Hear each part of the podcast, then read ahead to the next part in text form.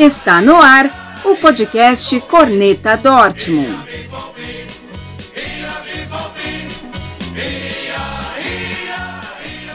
Salve, salve torcida aurinegra, estamos de volta com mais um episódio do podcast Corneta Dortmund, o segundo do ano de 2023 e o primeiro após o carnaval. Falando em carnaval, lembrei de um samba enredo antigo e histórico samba enredo da Mocidade Independente de Padre Miguel, é, do ano de 1992. Sonhar não custa nada, o meu sonho é tão real. Este samba enredo, inclusive, foi vice-campeão do Carnaval Carioca daquele ano, perdendo apenas para Estácio de Sá, que foi campeão do Carnaval do Rio em 92.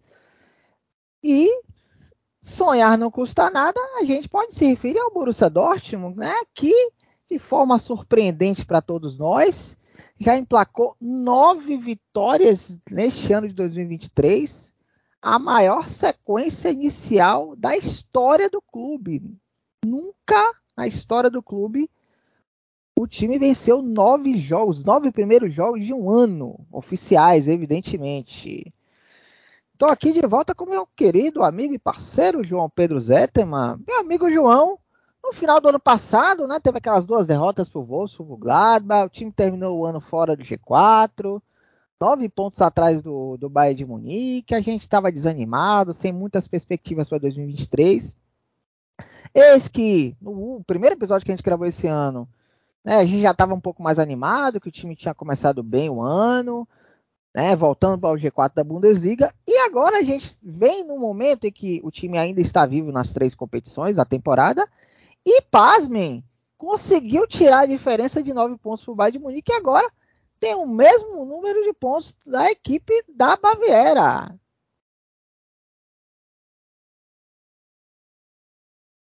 Oi, Dan. Oi, todo mundo que está nos dando essa honra da audiência, né? Bom dia, boa tarde, boa noite. É, não, não é um sonho, né? São três sonhos, né? Fizeram três sonhos para sonhar. É inacreditável isso, né? No que a gente que a gente tinha de perspectiva na virada do ano e que a gente vive hoje com o Dortmund, né? Nove vitórias seguidas e muitas delas o time conseguindo se sustentar na defesa, né? Conseguindo que nem foi contra o Chelsea, foi contra o Bayern Leverkusen, foi de novo agora contra o Hoffenheim. O time não é brilhante em muitos jogos, mas consegue ganhar mesmo assim, né? Parece que vai criando aquela cultura de, de vitória, né? E, e vai de encontro àquilo que a gente fala há muito tempo, né? Desde o episódio número 1 um, aqui, né? Que é que o Dortmund, arrumando a defesa, ele tem perspectivas de brigar por coisas boas, né? Aí o time em 32 jogos na temporada não foi vazado em 14 deles, né? Então isso mostra como, como o Dortmund, quando quando consegue parar de tomar gols, ele volta a ser uma equipe competitiva, né? Era lá na época do Klopp, na época que foi bicampeão seguido da Bundesliga, temporada 2012 que fez a dobradinha. Era um time que tomava poucos gols e agora a gente está conseguindo tomar poucos gols de novo. Mesmo quando faz umzinho ali, o, o time consegue sustentar, né? Então é um cenário muito positivo, né? A gente está se permitindo se iludir e vamos ver o que, vai acontecer, né? loucura mesmo é em março o Dortmund está com perspectiva nas três competições. Né? Quanto tempo que a gente não vivia isso, né? É verdade, é verdade. A gente vai dar uma passada também na, na Pocal, né? Que a gente já tem confronto definido nas quartas de final, tem o jogo de volta da Champions League. Mas vamos nesse primeiro momento falar da Bundesliga, né? Você falou da defesa do Dortmund, João. E a gente tem agora o Dortmund tem a segunda melhor defesa da Bundesliga, né? É, empatado, evidentemente, com União Berlim e Leipzig, né? Com 27 gols sofridos. A melhor defesa ainda é a do Bayern de Munique com 21. Né? E a gente teve as contratações dessa temporada que vieram o Sul, vieram o, o, o Niklas Schotterbeck, né? Para reforçarem a defesa. Inclusive o Sul veio do Bayern de Munique, o Schotterbeck veio do Freiburg, mas ainda assim é, a equipe estava tendo, estava sendo, a defesa estava sendo inconsistente, né? O, o sistema defensivo estava sendo inconsistente. Em, alguns jogos, você citou aí, né? O número de jogos que a equipe ficou sem sofrer gol.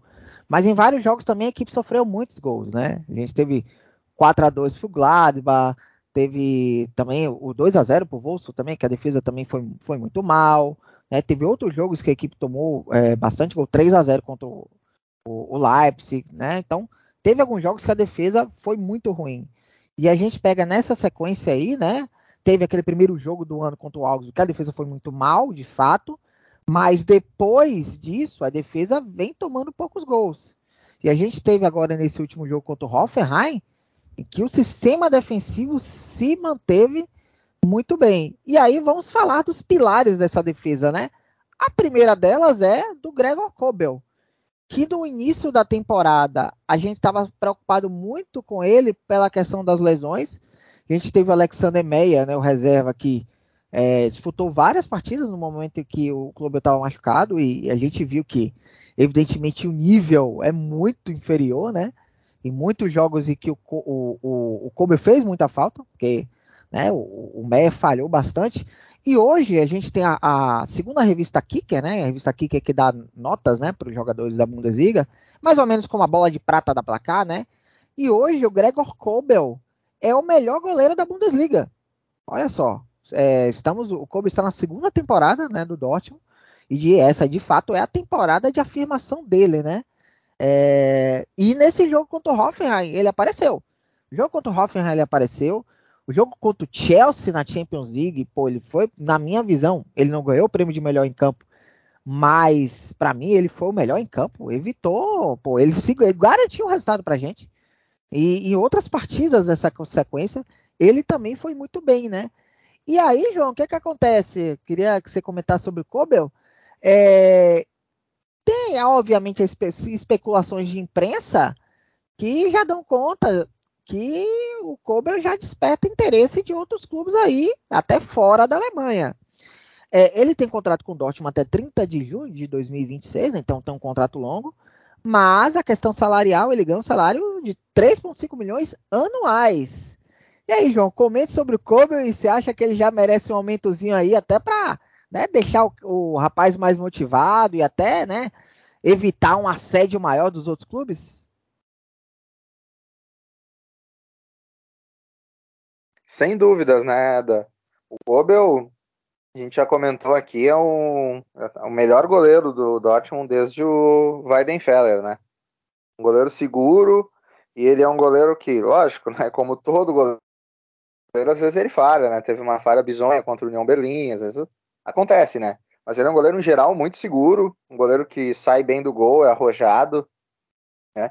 E nos, em muitos jogos grandes ele salva o Dortmund, né?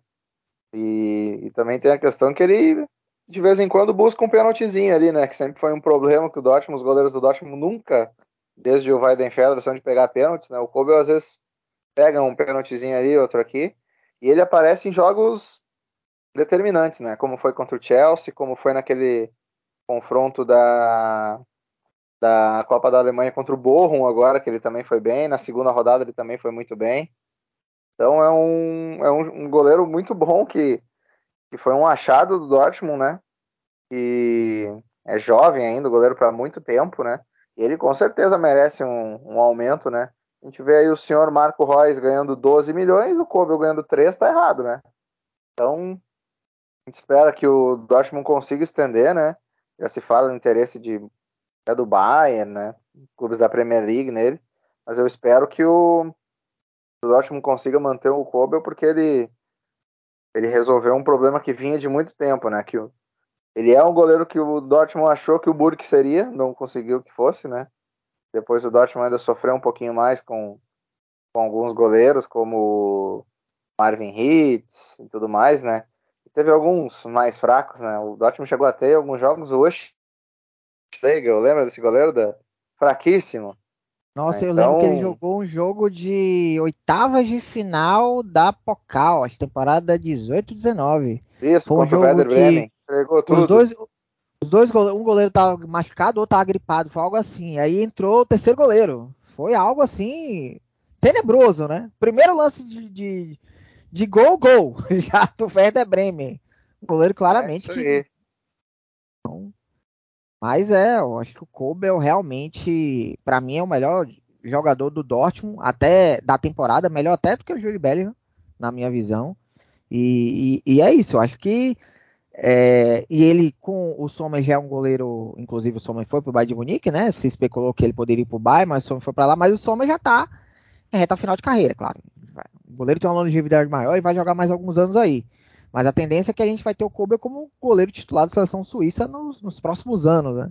Inclusive o Kobe jogou contra a Sérvia na, na Copa do Mundo, ele jogou como titular no, naquele jogo que contra a Sérvia, que a, a Suíça acabou classificando, né, para as oitavas de final. Então, é um, é um goleiro que custou apenas, a gente pode dizer assim, né? Apenas 15 milhões de euros para os co cofres do Dortmund, né? Então, olha o custo-benefício né, que ele já deu. Na a primeira temporada dele já foi boa, apesar do time tomar muitos gols e coisa e tal, mas a gente já via que ele era um goleiro de, de qualidade, né? Um goleiro que transmitia segurança que o Burke e o Hitz não transmitiram. Mas essa segunda temporada é a temporada de fato de afirmação dele. Temporada que ele já está sendo ainda melhor que o primeiro. E aí ajuda, você ter uma defesa mais sólida, também ajuda o goleiro a aparecer. Né? Porque muitas vezes quando você tem uma defesa mais frágil, o goleiro fica inseguro. E às vezes falha em lances que ele vai tentar querer fazer algo, algo diferente e acaba pecando, né? Então isso também ajuda, né? Aí, no momento que a, a, defesa falha, né, por algum momento, vacila, tá lá o goleiro para aparecer. Nesse jogo contra o Hoffenheim, o, o Book fez três defesas importantíssimas. Né? É, então, que, que garantiu o resultado, né? Segurou o resultado lá na frente. É claro que o sistema defensivo como um todo ajudou, né? Então, é, é isso. E tem um outro cara também, João, que eu queria que você comentasse, que é o Henrican, cara. Porque o Henrican né, ressurgiu, digamos assim, porque Nessa sequência aí, ele entrou como titular. Muitas vezes ele fazia a trinca de meio, né? Ele e o Oscan, como os dois volantes. Mas nesse último jogo, o Edin Tezes colocou uma equipe mais ofensiva e só o Henrican como proteção na zaga, né?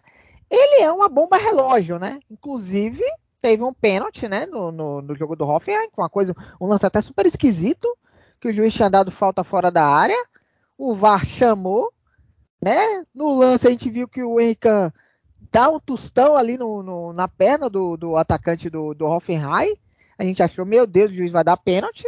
Um pênalti completamente desnecessário, que ele estava de costas. Mas esse que o VAR, o juiz de forma inexplicável, não só não deu pênalti, como ele não deu falta. Então, mas assim, fora isso, acho que o Henrique queria que você comentasse, ele fez um partidaço contra o Chelsea, viu? Na minha visão, para mim, a melhor partida dele com a camisa do Dortmund. E ele vem jogando muito bem, né, João? Ele vem, sim. Contra o Chelsea, acho que foi o jogo da vida do Henrique, né? Eu nunca vi ele jogar tanto. É um leão na marcação, salvou um gol em cima da linha, se desdobrou ali na, na frente da defesa. Nunca tinha visto ele jogar desse jeito, né? Mas é o que tu falou, Henrique é uma bomba relógio. Ele pode estar fazendo um, jogo maravilhoso, daqui a pouco faz um pênalti, daqui a pouco entrega uma saída de bola o time toma um gol. Ele é um jogador imprevisível, né? Mas eu já falei várias vezes aqui, em alguns outros episódios, eu acho que ele é um jogador útil para elenco. Eu acho que ele é um jogador que acrescenta, um jogador que não foge da raia, né? Como a gente pode dizer assim, né? Jogador que entrega uma, uma vitalidade ao time, um jogador brigador, eu acho ele um jogador interessante. Nesse jogo contra o Chelsea agora em Stamford Bridge, onde o Chelsea vai estar jogando a vida, né? Que o Chelsea está praticamente, se for eliminado pelo Dortmund, acabou a temporada. Eu acho que vai acabar o trabalho do Graham Potter também, né? Então vai ser um jogo onde o Dortmund com certeza vai ser bem pressionado lá em Londres. E o Henrique vai ser uma peça-chave para segurar esse, esse ímpeto do Chelsea lá, né? A gente espera que o Henrique esteja nos dias que ele teve no jogo de ida, né? Não como ele teve naquele confronto contra o Manchester City né? em 2020 2021, ele entregou tudo nos dois jogos, né? Mas é um jogador interessante, ele ganha um alto salário, né? Ele, ele precisa jogar nesse nível para o custo-benefício valer a pena, né? É, o Irkan ganha 8 milhões e meio de euros por temporada. Né? O contrato dele vai até 2024, então ele ainda tem mais uma temporada com o Dortmund, né? E tem outro jogador aqui, João, aí já mais para frente, né? Já para o setor ofensivo, que a gente falava é, no último episódio, eu estava me queixando muito do ataque também, né? Que eu até reclamei que o ataque estava sendo um, pouco criativo, né? Tava precisando criar mais, né? E é isso que nesses últimos jogos o ataque produziu bastante, né? E o ataque do Dortmund, principalmente na primeira parte da temporada, é um ataque que fazia poucos gols, né? É só a gente ver as vitórias de 1 a 0, embora ironicamente, esse último jogo a gente ganhou por 1 a 0, mas é, a, a, equipe não estava entre os melhores ataques. E agora a gente já vê o Dortmund como o segundo melhor ataque da Bundesliga, né? Igual, é, é, com o mesmo número de gols que o Leipzig. Inclusive o Dortmund Leipzig, né? Que a gente vai falar daqui a pouco, que é o nosso o próximo confronto, né? Tem o mesmo número de gols marcados e sofridos, né? 45 gols marcados e 27 sofridos. É, obviamente o primeiro, o melhor ataque é o do Bayern de Munique, que está disparado, né? 64 gols marcados.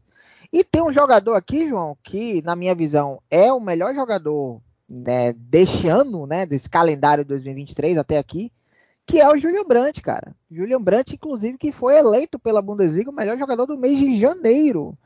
E, uma, e eu lembro que no último episódio que a gente estava falando do Julian Brandt era uma coisa que eu reclamava um pouco dele, que quando ele aparecia, ele sempre produzia, dando passes, chutando a gol, fazendo gols, inclusive. Tanto é que o Julian Brandt é o artilheiro do, do Dortmund na Bundesliga. Inclusive, o gol da vitória sobre o Hoffenheim foi um gol dele de costas, né? Parafraseando o seu boneco. É, e ele cresceu, né? Bastante nessa temporada. É o artilheiro do time na Bundesliga. E uma coisa que eu tava falando que ele né, era meio vagalume, assim dia apagava, assim dia apagava. E nesses, nesses últimos jogos, especialmente nesse último jogo, a entrega dele foi muito boa. Ele participando de todos os pontos do campo, né, se dedicando ao máximo, se doando ao máximo. Eu gostei muito dele. E aí, cara, Julian Brandt, você acha que Julian Brandt vive o seu melhor momento com a camisa do Dortmund? A melhor temporada dele com a camisa do Dortmund? Eu não tenho dúvida disso, né? E tu acha que é o Kobel? Para mim, o Brandt é o melhor jogador do Dortmund na temporada. Ele entrega gols, entrega assistências, jogador criativo, né? eu acho que ele que ele está vivendo o seu melhor momento, né? Até a gente falava no, nosso grupo aqui do, do podcast e tudo mais, uh, no início da temporada, eu sempre disse que o Brandt é um jogador que eu não abriria mão. Eu acho que ele é um jogador muito talentoso, que participa bastante do jogo, tem uma bola parada interessante. Eu não abriria a mão dele e se mostrou uma análise correta, porque ele realmente está fazendo uma boa temporada, né? E no meu time ideal do Dortmund hoje, ele seria titular e o Royce não seria, né? O Royce seria reserva. Então, então eu acho que, que ele conquistou um espaço no time ali, está conquistando um espaço uh, no elenco como um dos principais jogadores, né? Isso também é fruto do trabalho dele, que a gente vê que ele é um jogador que às vezes se some no jogo, mas tu vê que ele, ele geralmente ele tá ali, pelo menos na marcação, ele volta bastante, ele é um cara combativo também, né? Ajuda defensivamente. É um cara que eu acho que, que o Dortmund vai precisar fazer uma boa proposta para manter ele, porque acho que vão surgir interessados logo logo aí no, no verão para querer levar ele para talvez outras ligas e tudo mais mas é um jogador que eu tentaria manter no elenco, porque é um jogador que é bem, bem interessante. Eu gosto bastante do Brant. Né? Veio naquela leva com o Hazard, né? Cavaleiro do Apocalipse, que foi até chutado já. E demorou um pouquinho a se afirmar, mas hoje é titular indiscutível e uma das principais peças do time, né?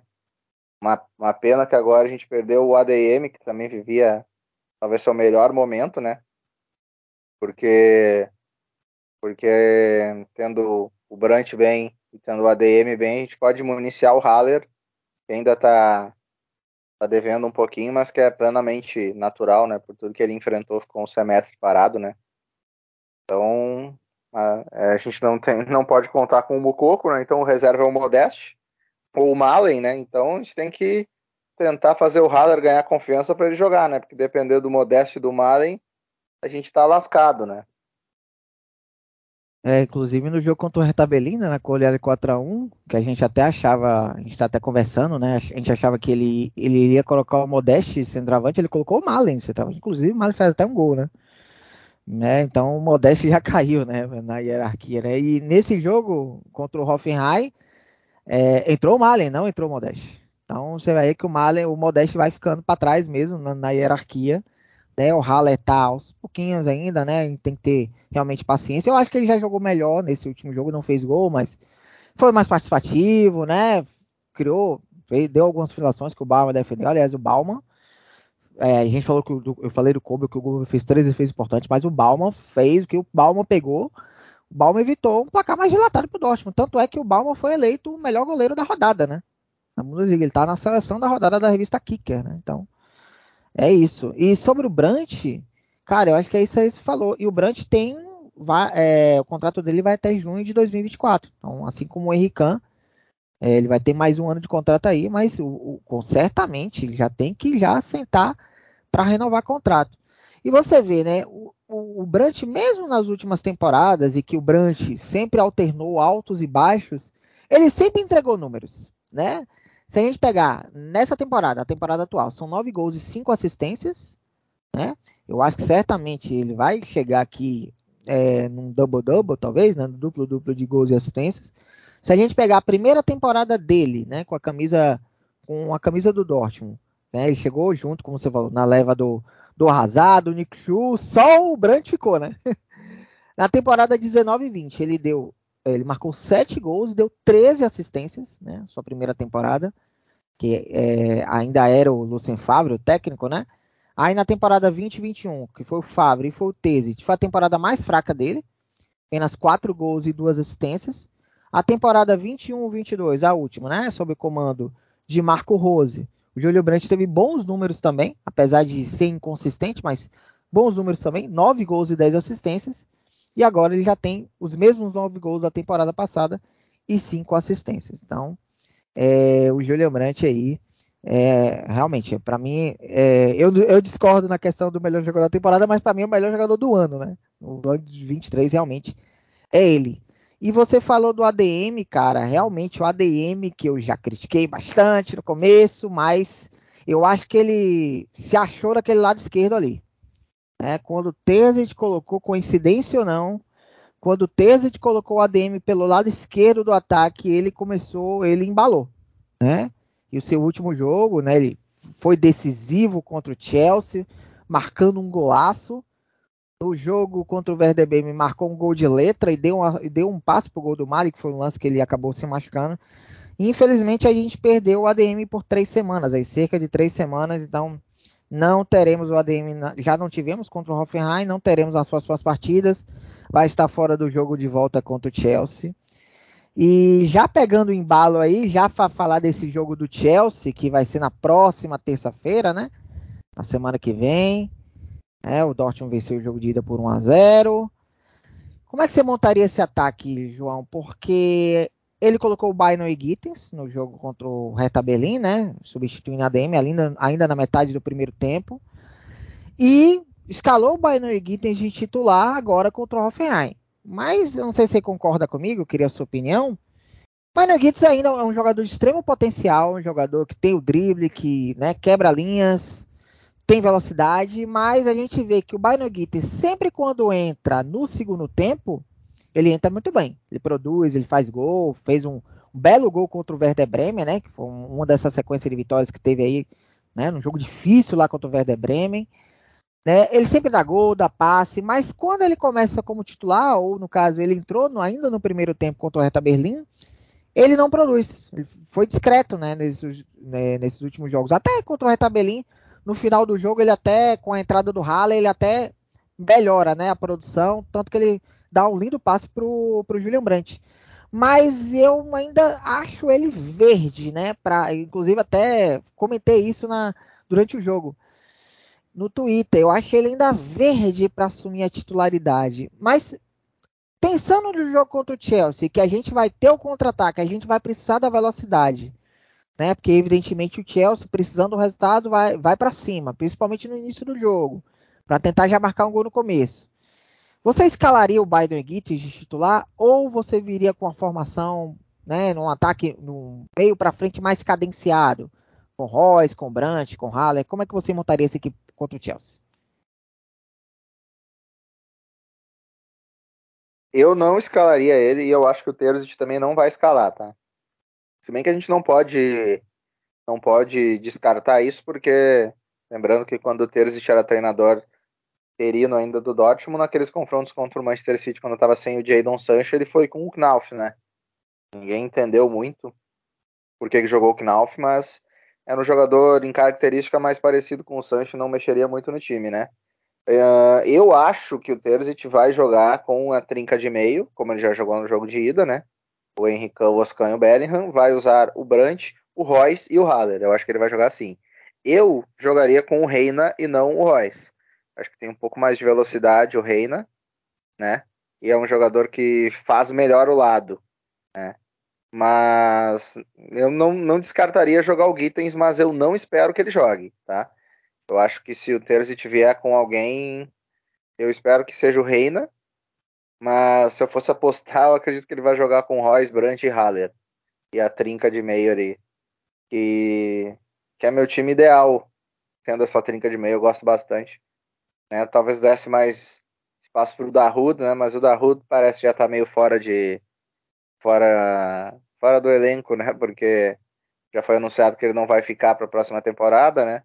tá ali no banco, entra pouquíssimo, né? Já parece meio carta fora do baralho da Ruth.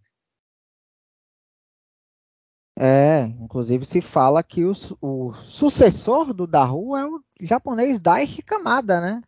E viria aí a custo zero junto do Eintracht Frankfurt, que a imprensa especula. Inclusive a gente já falou, né? Teve um episódio que quando o Lindstrom foi especulado, João, você falava que preferia até o Kamada, né?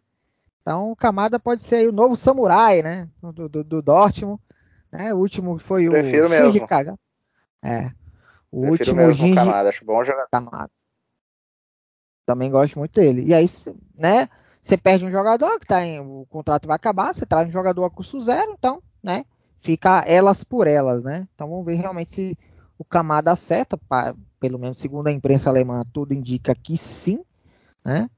E, e, realmente, né, o Daru, eu acho que a questão do Daru é muito problema, não é, não é, eu acho que é nem a questão técnica, que acho que pesou da não renovação, acho que é muita questão física do Daru.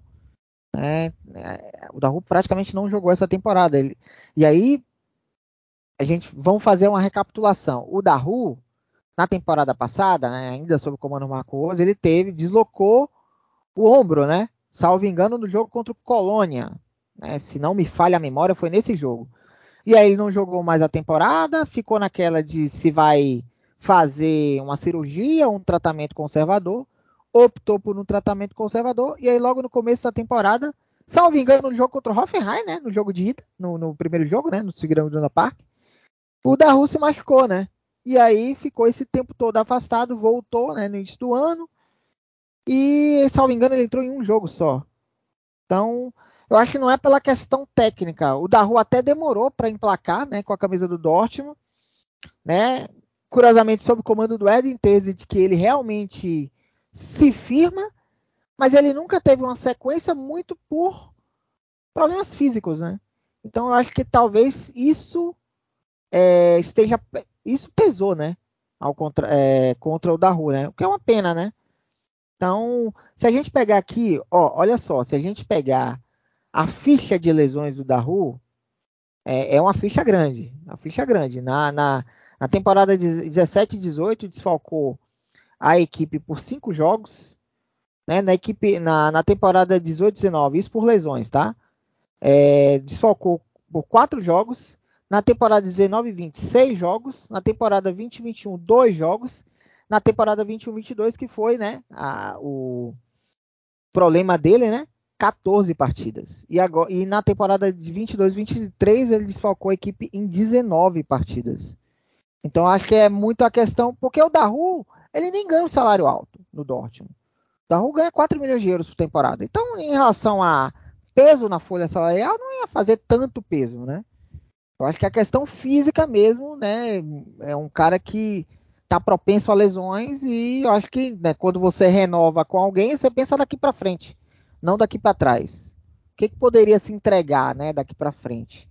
Então, eu acho que isso acabou pesando e a diretoria optou por deixar ele seguir o seu caminho. Uma pena, uma pena. Acho que é um jogador que, tecnicamente, eu acho que poderia fazer parte do elenco, né? É um jogador que gostaria de ficar no clube, gosta do clube. Eu, assim, não teria problema em renovar com ele, né? Mas aí né, a questão financeira do clube aí tem que ver, né? A questão se, se vale a pena manter por causa disso, mas é, é isso, né? Mas se vier a sucessão aí vier o, Camada, o Camada acho um pouco mais ofensivo até que o da Rua, né? Chega mais na frente, chega mais no ataque, faz bastante gols, inclusive. Né? Em, em, até um determinado momento era até artilheiro do Franco na temporada, mas agora o Colomone já, já assumiu o posto, né? Então vamos ver, vamos, vamos ver realmente se acerta aí o Camada, né? Então o Dortmund já está aí se movimentando no mercado, né? Para já fazer as devidas reposições.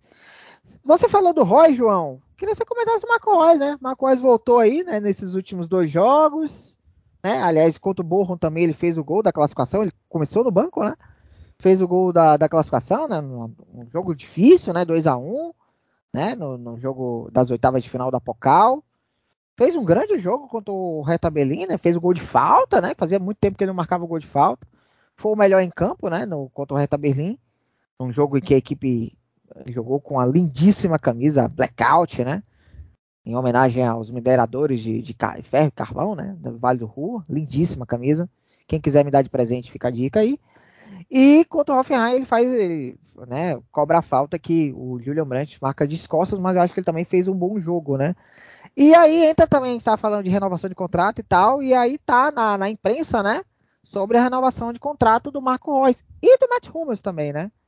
É, o Marco Reus parece, pelo menos é o que se fala aqui, é, vai aceitar né, uma redução salarial, é, muita gente até, ah, como é que vai é, reduzir o salário do Marco Reus? É a mesma justificativa que eu, que eu dei agora pro Daru. Quando você renova com um jogador, é um jogador é daqui, pensando daqui para frente, não daqui para trás, né?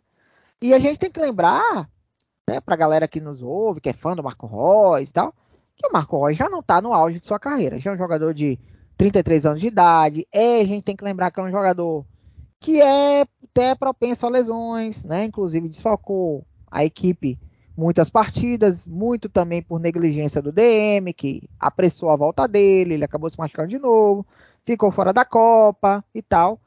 Tá tendo discussões aí, né? E segundo o portal é, Funk Sport, né?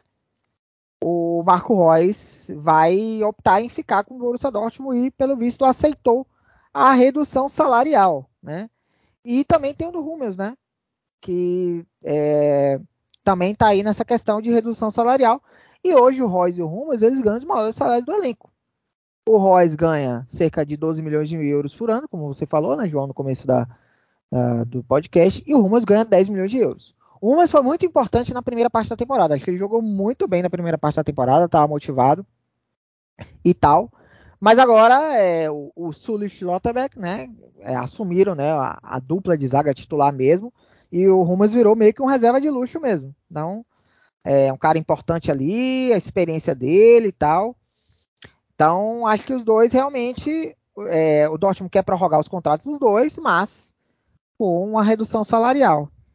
Comente, meu amigo João Pedro Zétama, renovaria o contrato dos dois por uma redução salarial mesmo? Você acha que a diretoria está certa né, nesse sentido? Olha, Dan, não tem como manter os dois com os, os papéis deles atuais no, no, elenco com esses salários que eles ganham, né? Uh, começando pelo Hummels, o Hummels realmente virou reserva, né? A dupla Sully e Schlotterbeck assumiu bem o posto ali, né? Inclusive já se fala que o, que o Hummels, ao final da temporada, ou próximo disso, ele quer ver qual o papel que ele vai ter dentro do elenco para ele também pensar nesse caso da renovação, né? Eu já li em alguns portais da Alemanha que o Hummels não, não faria alguma oposição sobre diminuir o salário, mas ele quer continuar sendo importante, né? Tem alguns clubes da Major League Soccer que já sondaram ele, ele poderia pensar nessa mudança, mas eu acredito que ele tem que saber que ele vai acabar sendo reserva realmente, né? Porque o Sully e o Nico, além de serem mais jovens, eles estão firmando bem ali na defesa. O Terzic não tem o costume de jogar com três zagueiros, poucas vezes utilizou esse, esse modelo, né? Então o Hummels ele exerce um papel interessante no elenco, é o vice-capitão, né? Então eu acho que um salário compatível com o que o Dortmund pagasse ele topar, não veria problema em ter essa renovação, mas desde que ele entenda que o papel dele hoje é ser o terceiro zagueiro do elenco, né? Vai jogar quando tiver rotação, quando alguém tiver machucado, suspenso, mas em geral ele vai ser reserva mesmo, né? E o Marco Reus não tem a menor condição de ganhar os 12 milhões, né? Melhor salário do, maior salário do elenco, porque o Reus é um jogador que tá, já está no declínio, né? E é normal, ele já vai fazer 34 anos, né? Mas quem, quem viu ele no auge ali foi. A gente fala daquela temporada que o Dortmund foi foi finalista da Champions League, mas a melhor temporada do Royce para mim foi a seguinte, né? 14 15 ali. Uh, ele teve uh, 14 15 não, 13 14, perdão, uh, quando ele ia chegar como o melhor jogador da Bundesliga na na Copa, tava voando e teve aquela lesão no tornozelo, né? Bem feia, ficou um tempão fora. Aquela temporada para mim sim foi a melhor dele. Ele era um jogador Uh, tu via que ele estava no auge, né? Muita movimentação, jogava pelos lados, jogava entre linhas, chegou a jogar até de falso 9 em alguns momentos, era um jogadoraço. Royce hoje ele não é mais aquele jogador, não tem nem aquela mesma movimentação, né? Também já teve muitas lesões, né? O Royce tem tornozelo operado, joelho operado, né? É um jogador quase que todo refeito, né? Então é um jogador que com um salário compatível eu acho legal ele estar tá no elenco. Uh, até a gente esse Roy, será que ele é o melhor tipo de capitão? Não sabemos, né? A gente não sabe exatamente internamente como é que ele é, né? Tem algumas críticas ao, à liderança que ele, que ele tem, mas é um jogador que eu acho que é importante e, e o Dortmund como um clube que não gasta milhões em contratações, abrir mão assim de um jogador como o Royce, se ele tiver disposto a aceitar o que o Dortmund pode pagar, é um jogador que eu acho que pode ficar no elenco, mas se ele quiser um salário fora da realidade, eu também acho que deixar sair, se livrar desse, desse essa relação com o Royce também não seria o fim do mundo. Pois é, e assim, é, o Royce, tanto o Royce quanto o Hummels, você falou o Hummels é perfeito, né? O, o vai jogar nesses jogos que tiver rotação mesmo. Jogo meio de semana, por exemplo, jogo contra o Pocal contra o Burro, ele foi o titular, né? Então, e eu nem acho que ele jogou bem aquela partida, né? Tomou muita bola nas costas, né? Não acho que ele foi bem nesse jogo, não. Mas eu acho que na rotação ele pode jogar. A primeira parte da temporada dele foi muito boa. Mas é isso. Quando você renova com um jogador, é pensando daqui para frente. Então, o que que, o que, que esse jogador vai entregar daqui para frente? Acha que daqui para frente o Royce vai, vale os 12 milhões de euros por temporada? Eu também acho que não vale. Né? O Rumas vale os 10 milhões de euros por temporada, que é um cara que não é nem titular mais, também acho que não vale. Então, e a gente, ah, se especulou que o Marco, o Manchester United estava interessado no Marco Reus. Cara, o Manchester United não vai oferecer 12 milhões de euros por temporada. Quem pode oferecer é a Arábia, o Oriente Médio, o mundo árabe. O Cristiano Ronaldo foi para lá. Ninguém queria pagar o salário que na Europa queria, queria pagar o, salário que o Cristiano Ronaldo queria especulou até um delírio coletivo de que ele ia para o Borussia Dortmund, né? Mas ele acabou indo lá para o mundo árabe. Então, se o Royce quer ganhar dinheiro, vá para lá. Se não, fica no Dortmund mesmo, que ele é o, é o maior ídolo da história recente do clube, né? Desses últimos, dessa última década, é ele mesmo, né? Embora não tenha tantos títulos, mas ele tem uma identificação, ele é uma, uma grande bandeira do clube. Né? Se a gente pegar torcida internacional do Dortmund, a gente está inserido, né? Nós somos brasileiros e tal.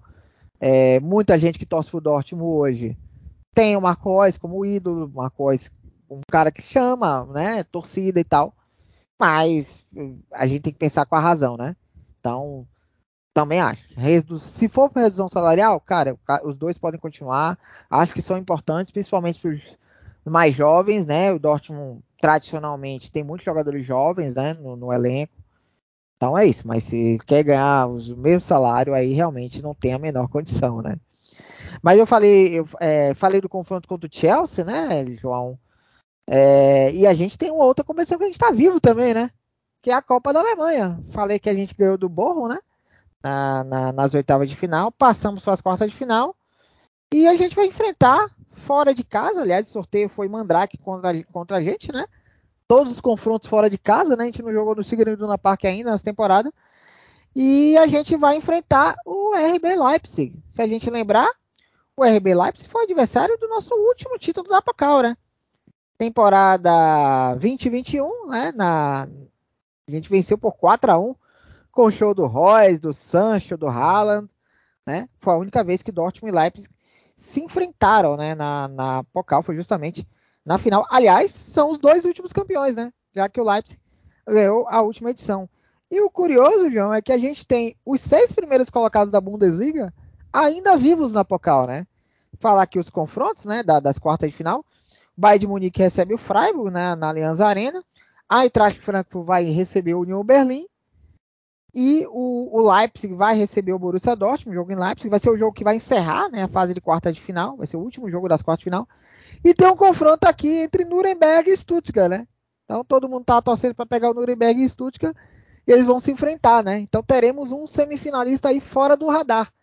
Como é que você projeta? É claro que o confronto é só em abril, né? É dia 5 de abril. Né? Então até lá muita coisa ainda pode acontecer. Né? Mas a gente tem os seis primeiros colocados da Bundesliga ainda vivos, né? Que curioso, né? Como é que você, como é que você vê esses confrontos da Copa da Alemanha? É um jogo duríssimo, né? Vamos enfrentar o Leipzig do possante Marco Rose, né? destino seria muito cruel do Dortmund ser eliminado pelo Marco Rose, né? Mas a gente não pode duvidar, né? Mas é um jogo dificílimo. No Leipzig é um, é um rival complicado. Já vai ser complicado jogar com eles agora na sexta-feira. Como foi complicado no primeiro turno, quando o Dortmund levou uma sapatada lá, lá em Leipzig, né? Um jogo difícil. Um jogo difícil. Qualquer resultado pode acontecer. Um jogo tranquilamente pode o Dortmund ser eliminado Uh, o jogo pode ir à prorrogação, pênalti, é um jogo difícil, né? Bem complicado mesmo. Você falou aí daquela final, boas lembranças, hein? Que saudade daquela dupla Sancho e Haaland. É, o Sancho, inclusive, não tá conseguindo jogar lá no Manchester United, podia voltar para casa. A gente tá aceitando ele tranquilamente aqui. É, isso se falou na imprensa aí que o Haaland tá bem satisfeito lá no City. Se quiser voltar também, a gente aceita, tá? Imagina agora o Haaland nesse time aí agora que tá ganhando todo mundo. Podia Nossa voltar senhora. também os dois. Os dois, é. A gente dá um jeito de botar todo mundo para jogar. É. O Gundogan, que também está entrando em último ano de contrato no City, uh, quer dizer, está acabando o contrato no City, já está em último ano. Se quiser voltar, também pode voltar. Bellingham vai ser vendido mesmo, já estou aceitando. E aí, se, se está se especulando o Gundogan voltando pro Dortmund, aceitaria mesmo? Eu aceitaria. Eu aceitaria. Porque eu, eu acho que é um, um, jogador que já, já é identificado com o clube. Ele está jogando em alto nível ainda, joga em alto nível numa liga mais forte que a Bundesliga, né? Não seria um jogador que ia estar tá voltando para enganar, né? Um jogador que estaria voltando para jogar em um bom nível, né? Bom, eu, eu aceitaria de, de braços abertos. Eu sou, eu sou um cara fã declarado do Gundogan. Gosto muito do futebol dele, jogou muito bem no Dortmund. Né? Inclusive, ele foi, é muito subestimado naquela temporada que o Dortmund foi, foi finalista da Champions League, aquele time que criou hype para muita gente, né? Muita gente que hoje acompanha o Dortmund é por aquele time, né? Uh, se falava muito do Marco Reus, do Mário Götze, que foi vendido depois, o Lewandowski. Uh, muita gente gostava também do da dupla de zaga com o Subotic, que é um zagueiro carismático, né? e muito bem. O Hummels também, pouca gente fala do Gundogan, mas o Gundogan é uma peça-chave naquele time, né? Tanto que na temporada seguinte ali, quando o Gundogan tem aquela lesão no, no pubis, né? No quadril, fica muito tempo fora, o time desanda também, porque perde ele ali no meio campo, né? Então é um jogador que eu aceitaria de braços abertos de volta. É, Gundogan, e Gundogan tem 32 anos, jogando em alto nível aí, 32 anos, tranquilo, Tranquilo mesmo, também aceitaria. E é um cara que sempre demonstrou respeito ao clube, saiu pela porta da frente, não foi igual a outros jogadores que saíram pela porta dos fundos. Então, é, jogando pelo, pelo, jogando a bola que ele está jogando aí com, com o City, se que gente, o Bellingham vai ser vendido, a gente sabe disso. Vai ser difícil a gente encontrar a curto prazo um jogador como o Jude Bellingham. Então, é preferível que você traga um cara que já conhece o clube, que já tem identificação, que está jogando em alto nível, que acho que o, o, a queda vai ser a mínima possível, né?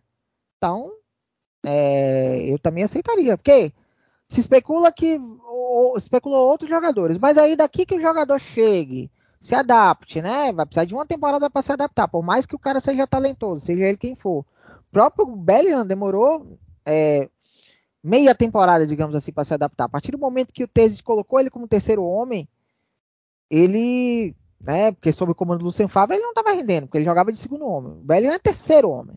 Os melhores jogos do Bellingham são como terceiro homem de meio campo. Então foi aí que ele é, deslanchou de vez. Então, você trazendo, você trazendo Camada e trazendo o Gundogan, a gente tem e você tendo o Brant, né? Você tendo o Khan e o Oscan como cães de guarda, né? Você tendo o Royce também ali. Cara, a gente tem aqui boas peças para o meio campo, cara. Seriam peças interessantíssimas. Eu acho que também aceitaria de bom grado, né? Não sei a questão salarial aí, né? Porque eu não sei quanto ele ganha no Manchester City, mas deve ganhar muita coisa. Obviamente, se ele vier pro Dortmund, não vai ser ganhando o que ele ganha no Manchester City, né? Esse, o problema todo é esse aí. E eu imagino que ele tenha mercado também. Acho que ele pode, a não ser que realmente ele queira voltar para Dortmund. Aí é uma outra questão, né? Mas seria de bom grado mesmo. É, mas é isso, João. Falando, a gente falou do Leipzig contra o Dortmund na Pokal. A gente volta para a Bundesliga e é o nosso próximo adversário, né? Borussia Dortmund e Leipzig. A gente tem aqui a, a, a tabela da Bundesliga. Os seis primeiros colocados, o Bayern e o Dortmund com 46 pontos, né? O Bayern com um saldo de gols muito maior. Inclusive o Bayern, a gente dormiu na liderança, né? De sábado para domingo, mas o Bayern venceu o União Berlim por 3 a 0. Foi um jogo que eu só assisti o primeiro tempo, né? Até ali na metade do primeiro tempo, o União tava, tava até conseguindo suportar, mas a partir do momento que tomou o primeiro gol, coisa desandou de vez e aí o Bayern venceu por 3 a 0. Então a gente tem Bayern e Dortmund com 46, União Berlim com 43, Leipzig em quarto com 42, né? Fechou o G4. Aliás, o Leipzig voltou ao G4, né? Aproveitou o tropeço do Freiburg contra o Leverkusen, que ficou só no 1 a 1. Freiburg em quinto com 41 e o Frankfurt já está perdendo um pouquinho de contato, mas está ali né, em sexto com 38. Aí você já vê esse pelotão, né? Porque a diferença do Frankfurt sexto para o Forço sétimo é de 5 pontos.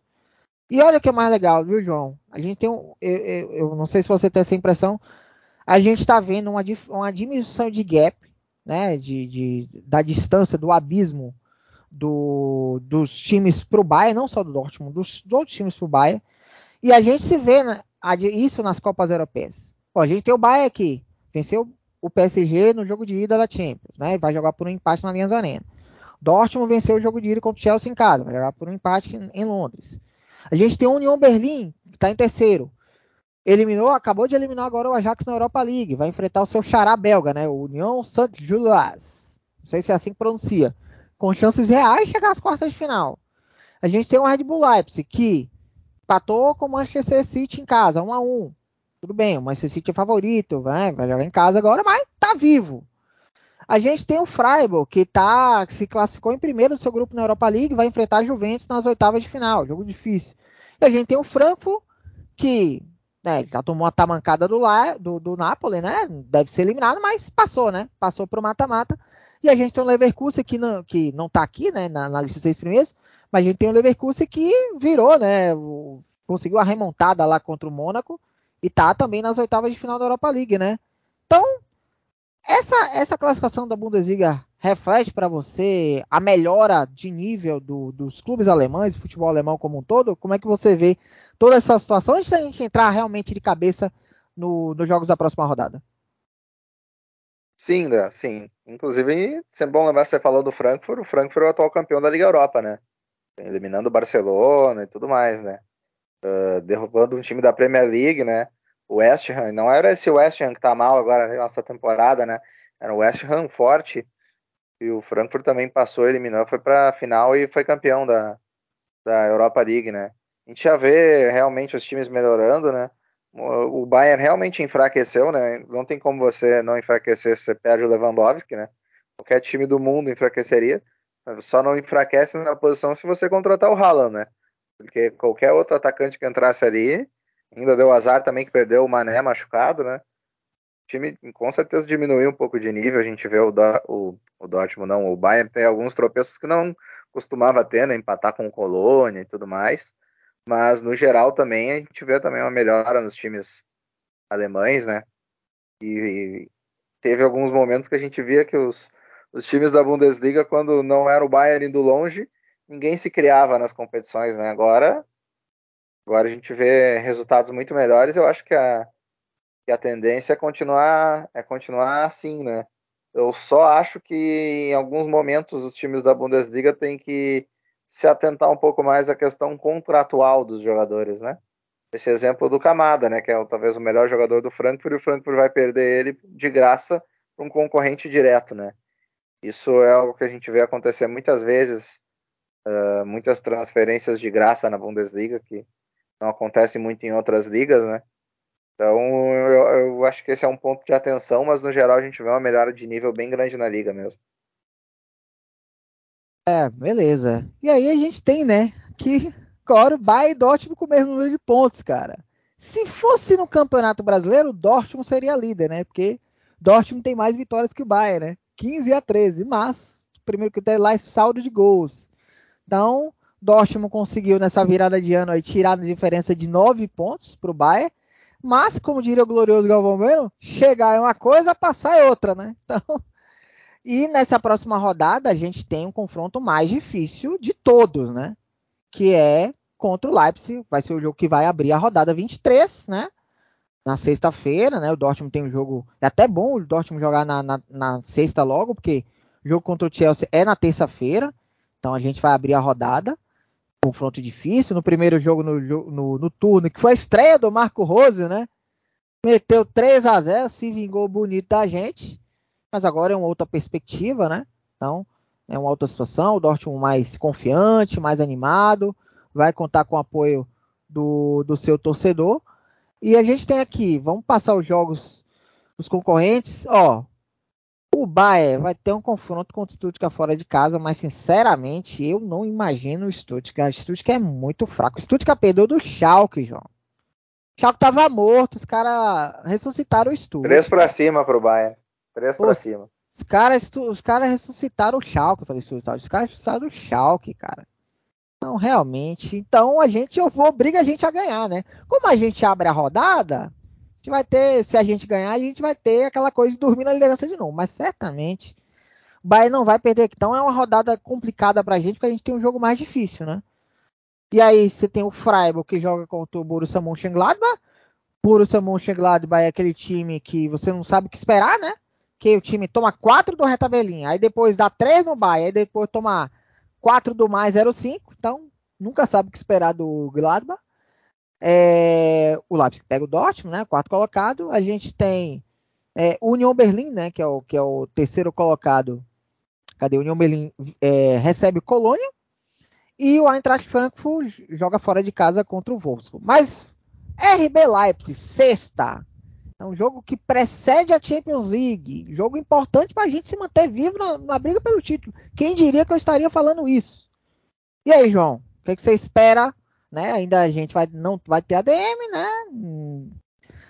Não, não tem o Mucoco ainda, né? A gente não, felizmente a gente não perdeu ninguém por lesão nesse último jogo do Hoffenheim. E aí, expectativas para esse jogo na sexta-feira? A pedreira, né? a pedreiraça esse jogo, bem difícil. Tu até me deu uma cornetada no, a gente estava conversando durante o último jogo, que eu sempre falo que acho que é a cara do Dortmund tropeçar. Eu falei isso naquele, naquele jogo contra o Hertha Berlim, que estava tudo ajudando, não foi. Achei contra o Hertha, o, contra o Werder Bremen, achei que podia ser porque o Werder Bremen é pedra no sapato. Aí também não foi. Uh, agora, nesse último jogo contra o Hoffenheim, eu também pensei, ah, Acho que é um jogo que o Dortmund empata. Sendo pressionado ali no final, não tomou o gol. Então eu vou, vou continuar na zica reversa, mas eu acho que esse é o jogo que vai selar o fim da sequência de vitórias do Dortmund, um empate 2 a 2 Seria meu palpite. Eu acho um jogo bem complicado, né? E também a gente não pode achar que o Dortmund vai ganhar todas as partidas ao, até o fim da temporada, né? Uma hora vai empatar, uma hora vai perder, plenamente natural, né? O time já conseguiu fazer o mais difícil, que era tirar esses nove pontos, né? Agora, se tiver um empatezinho aqui, um empatezinho ali, a gente não pode é perder, é perder contato, né? E ter chance de virar líder definitivamente ou de manter a liderança no confronto contra o Bayern daqui a três rodadas, né? E esse é o confronto que vai que vai definir muita coisa no campeonato, né? Então acho que vai ser um jogo duro, sim. O Dortmund inegavelmente é favorito, por melhor que seja o time do Leipzig, né? Porque o Dortmund vem numa fase melhor, joga em casa, estádio lotado. Mas eu acho que vai ser um jogo bem complicado. Eu chutaria um jogo para empate. É, eu, e a gente teve um jogo muito difícil contra o Hoffenheim. Aliás, eu não entendo como o Hoffenheim tá na posição que está, viu, João? É, não, você pega os jogadores do Hoffenheim, no papel não é time para estar tá em 16 lugar. Hoje o Hoffenheim jogaria a repescagem contra o terceiro colocado da segunda divisão, que hoje é o Heidenheim, né? Então, realmente, não sei que o Hoffenheim não ganha desde o dia 14 de outubro. O último jogo que eles venceram, oficial, né? Foi contra o Schalke, né? Em Gelsenkirchen, 3 a 0 De lá para cá não ganhou mais. Impressionante. Fizeram, é, contrataram alguns jogadores na janela de inverno, inclusive Thomas Delaney, né? Thomas Delaney, né? Tá, foi contratado, mas não adiantou muita coisa. Inclusive eles estão com a mesma pontuação do Bochum, que é o primeiro da zona de rebaixamento. Então, olha a situação que os caras estão. Mas ainda assim, um confronto difícil, né? E o Dortmund conseguiu vencer. É isso, uma hora vai tropeçar mesmo, não tem jeito. A questão é a gente não perder o foco e não perder o contato. Ó. Agora que a gente conseguiu chegar, né? Um dia Galvão chegar uma coisa passar é outra, mas nos permitiu sonhar novamente, né? Então isso que é interessante, né? É, Dortmund e Leipzig tradicionalmente é um jogo para over 2,5, né? Mas eu vou, vou, vou diferente, vou, vou manter a chama acesa. 3 a 2 Dortmund na sexta-feira para a gente ir animado lá para Londres na semana que vem.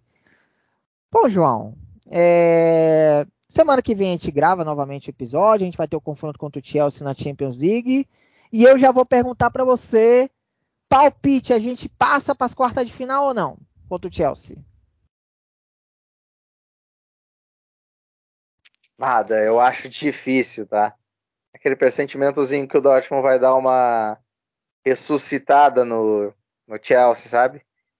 É a cara do Dortmund fazer isso, tá? Chegar com favoritismo lá, e entregar a paçoca. Mas eu vou. Eu tô com o pressentimento que não passa, mas eu vou dizer que passa. Os pênaltis, com o Kobe o herói. É, eu, eu, eu, eu nem acho que o Dortmund seja favorito. É, é, ele ganhou um favoritismo, claro, porque ele ganhou o jogo de ida. Mas se a gente pensar favoritismo no jogo em si, né? Porque as casas de aposta montam favoritismo. Favorito. É, eu acho o Chelsea favorito. É, eu acho é o Chelsea favorito. Mas eu imagino que a, as odds, eu ainda não vi, as odds das casas de aposta deve estar uma odd do Chelsea alta também para ganhar o jogo. Deve ser aquela odd baixa de favorito. Esse é uma odd de 2, 2 e 10. O Dortmund tá, deve ser uma odd de 3. Né? Deve ser 2, 2,50, 3, algo assim, entendeu? É um favorito, mas também a gente tem que lembrar que a fase do Chelsea não é uma fase muito boa.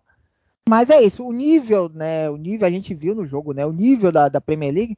Você é pega um time mais né? É fraco, é diferente. é diferente é outra pegada. A gente comentou disso durante o jogo, né?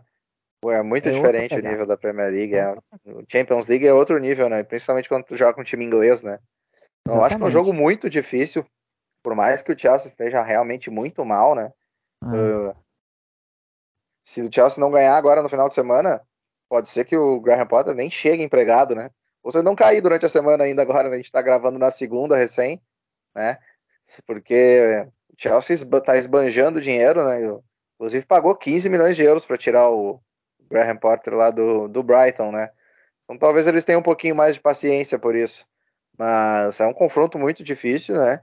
Eu achava o Chelsea com uns 70-30 de largada. Agora eu colocaria um 55-45 para o Chelsea para jogar em casa, para não ter o gol fora. Mas o Dortmund conseguiu se colocar naquilo que a gente falava, né? O Dortmund conseguiu fazer um resultado em casa para ele chegar sonhando com a classificação, tendo uma possibilidade mais real de classificação em Londres, né? Então, é isso daí, né? Tem que jogar, tem que tentar não tomar um gol de cara, tentar jogando com os nervos, né? E o Chelsea vai ser o jogo da vida no Chelsea, né? O Chelsea já está eliminado das, das Copas Nacionais, o Chelsea já está sem chance na Champions League, na de Champions League na Premier League, né? Tá muito atrás do G4. Então esse jogo vai ser o jogo do ano do Chelsea, né? Então, o ambiente provavelmente vai ser vai ser pesado também de se enfrentar, vai ser um jogo muito complicado. Eu acho que a tendência é o Dortmund ser eliminado, mas esse ano tá estranho, né? Tá tudo dando certo demais, né? Vai que. É, como diria aquele personagem pica-pau, o jubileu está esquisito hoje, eu tenho medo. Então é isso, né? torcer pro Cucurella jogar, né? Cucurella jogar, né? Lá o cabeludo lá do Chelsea, a gente tem. Aumenta a nossa chance, viu? Que o jogadorzinho ruim, viu? Ele jogou contra o Dorian, entrou no segundo tempo, salvo engano, não acertou nada. Quando ele entrou ali naquele. É, o Thiago Silva se machucou, né? O Thiago Silva machucou. O Badiashile, que foi uma das grandes contratações do Chelsea, não pode jogar a Champions League, né? Então talvez venha uma defesa remendada. Caso o Thiago Silva não se recupere, né? Saiu com um probleminha muscular o clássico contra o Tottenham, né? 10 dias até o jogo, não sei se vai conseguir recuperar, não sei exatamente se o Chelsea já soltou um diagnóstico do que, que ele teve, né? Mas pode ser uma defesa mais remendada, né? Vai, vai que, né? É, vai que. O Chelsea está em décimo lugar no Campeonato Inglês, cara. 31 pontos, 8 vitórias, 7 empates, 9 derrotas. Sem saldo negativo. Cara marcaram 23 gols, sofreram 25. Quer dizer, é um ataque que não marca muitos gols, né? E a gente viu por quê contra o Dortmund, né? As oportunidades que eles perderam. Ok, que o Kobe também fez umas grandes defesas, mas eles perderam os gols no primeiro tempo, especialmente, que eram os gols que, pelo amor de Deus, né? E eles, como mandante, eles estão em meio de tabela como mandante. Eles, o próximo jogo deles é contra o Leeds United, em casa. Né? Dia 4, né? Ser no sábado. Então sempre eles ganharem esse jogo, né? Para não demitir o técnico lá, né? Ganha um jogo de 1 a 0 ali, né? a melhor coisa. Ó, eu vou de 2 a 2. Chelsea vai abrir 2 a 0, o Dortmund vai fazer dois gols nos 15 minutos finais e vai classificar. Só para matar todo mundo no coração, né? Mas assim, João, eu acho que assim, se o Dortmund jogar como jogou nos 80 minutos contra o Manchester City na fase grupos, a gente tem boa chance de classificar jogar com aquela aplicação que jogou ponto em, é, durante 80 minutos em Manchester, a gente tem grande chance de classificar. E a gente vê nesses últimos jogos a aplicação, a doação da equipe. Isso é muito importante. Então, eu acho que dá, acho que dá para classificar sim. Né? Vai ser bem difícil, bem difícil mesmo. O Dortmund vai ter que jogar com a alma que jogou no Signal Iduna Park. Se entrar mole em campo, os 15 primeiros minutos vão ser muito importantes né? Não pode tomar gol de jeito nenhum nos 15 primeiros minutos, porque senão as coisas vão ficar complicadas. Mas eu acho que dá, dá para classificar. Vamos ver, né? Algo mais a acrescentar, João? Já passamos de uma hora, né? Antes de fechar a lojinha aqui, né? Finalizar o nosso segundo episódio. Algo mais a acrescentar por hoje? Nada acrescentado, acho que a gente já falou de tudo, né? E é esperar que que a gente possa seguir vivendo, vivendo esse sonho, né? Eu brinco com os meus amigos aqui quando a gente fala de futebol nacional, né? Não futebol internacional, né? Quando eu falo do Inter, o time que eu torço aqui no Brasil, eu sempre falo, né? Que esse ano eu quero um sonho para sonhar. E com o Dortmund é a mesma coisa, eu quero três sonhos para sonhar. Enquanto a gente está com esses três sonhos e espero que a gente siga assim até o final da temporada e que pelo menos um desses sonhos vire realidade, né? Já pensou se a gente conquista um título na temporada que a gente não dava nada por ela, seria seria sensacional, né? Então vamos torcer por isso e que o pessoal siga nos acompanhando e vivendo esse sonho com a gente até o fim dessa temporada. É isso, é isso. É a gente sair com o título da temporada e aí com boas perspectivas para a temporada seguinte, com novas contratações chegando, com uma espinha dorsal montada, né? Por mais que a gente até perca o Julio Bellingham, que já é algo que é inevitável mesmo, pô, aí vai, ser muito bom, vai ser muito bom mesmo. Mas é isso, gente. Chegamos ao final de nosso episódio, mais um episódio do podcast Corneta Dortmund. Espero que vocês tenham curtido. Siga a gente na nossa página no Spotify, só digitar lá Corneta Dortmund e você encontra esse e todos os outros episódios anteriores. E siga a gente também nas redes sociais, Twitter, Instagram, Facebook, arroba Corneta Dortmund. De volta semana que vem, hein? Um grande abraço a todo mundo e e a Bifobia.